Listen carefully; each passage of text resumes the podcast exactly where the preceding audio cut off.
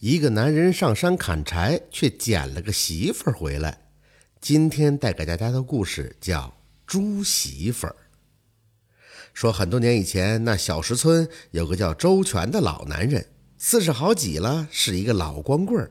因为他长得呀又黑又矮，大家呢都叫他周黑娃。他家里实在太穷了，所以啊也没有女人愿意嫁给他。不出意外的话，他只能打一辈子光棍儿了。有这么一天呢，这个周黑娃到山里去打猎，哎追一头野猪进了树林中。后来这个野猪不见了，在树林中呢，却遇到了一个女人。这个女人的身材和他却有些相似，矮矮的、胖胖的，但是面容看起来呢还算中正。这个女人正蹲在地上吃什么果子。周黑娃从她身边经过的时候，她就对着周黑娃傻笑。这周黑娃走过去就问。哎，你干嘛呢？嗯，我没干嘛呀。周黑娃又问：“这附近村里没见过你，你是哪儿来的呀？”哎，我是哪儿里人呢？我是哪儿来的？那个女人又傻下去了。天哪，这是个傻女人呀！周黑娃看她的样子就明白了，不知道她是从哪儿跑来的，应该不是本地人。这周黑娃又问了胖女人几个问题，发觉她的脑子的确是有病。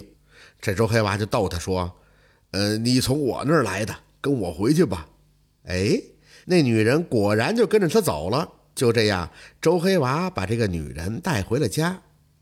周黑娃是暗暗高兴啊！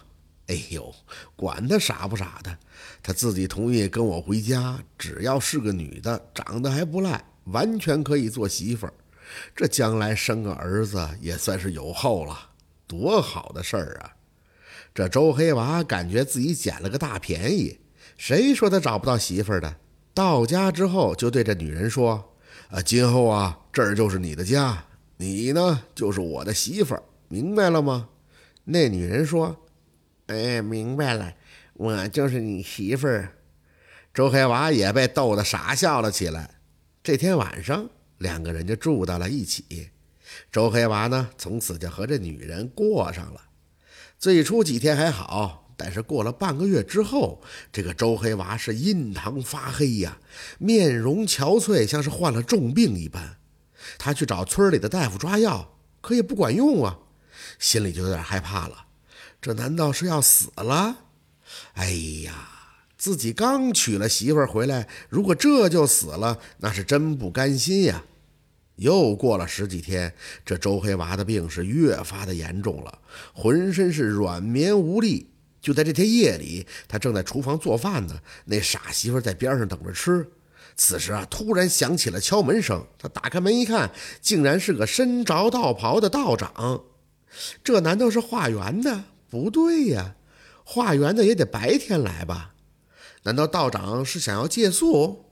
周黑娃正要问道长有何事的时候，却见这傻女人看着道长，那是瑟瑟的发抖啊！道长，你走开点，别吓着我媳妇儿。道长呵呵一笑：“你媳妇儿，你胆子可真够大的，敢娶妖精当媳妇儿。当下难道你真的不怕死吗？如果你不怕死，那小道转身就走，不管闲事了。”周黑娃先是大惊，正想让道士说明白的时候，那个傻女人却一下子冲出了屋子，想要往山上跑。只见这道长不紧不慢地从口袋里掏出一块两寸长的小砖，一下子扔到了空中，而那砖呢，在空中是快速的飞涨变大，发出耀眼的金光，一下子就砸在了那女人的背上，将她压在了桂树下。周黑娃是大惊啊，连忙跑出屋外，看看他这个傻媳妇到底咋样了。只见哪有那个媳妇啊，地上趴着一头巨大的猪，足有七八百斤，被那金砖猛砸在地上，是七窍流血，已经死的不能再死了。你媳妇啊，是一头山里的野猪精，变成了个女人，骗你到你家是骗吃骗喝，而我呢？感应到了你们村子里有妖气，才特意找来。若非来得及时，再过三天，你就是死路一条喽。这周黑娃闻言，连忙跪下，求道士救自己一命。这道士呢，拿出一枚白色的丹药给这周黑娃吃了，哎，当即周黑娃的病就好了。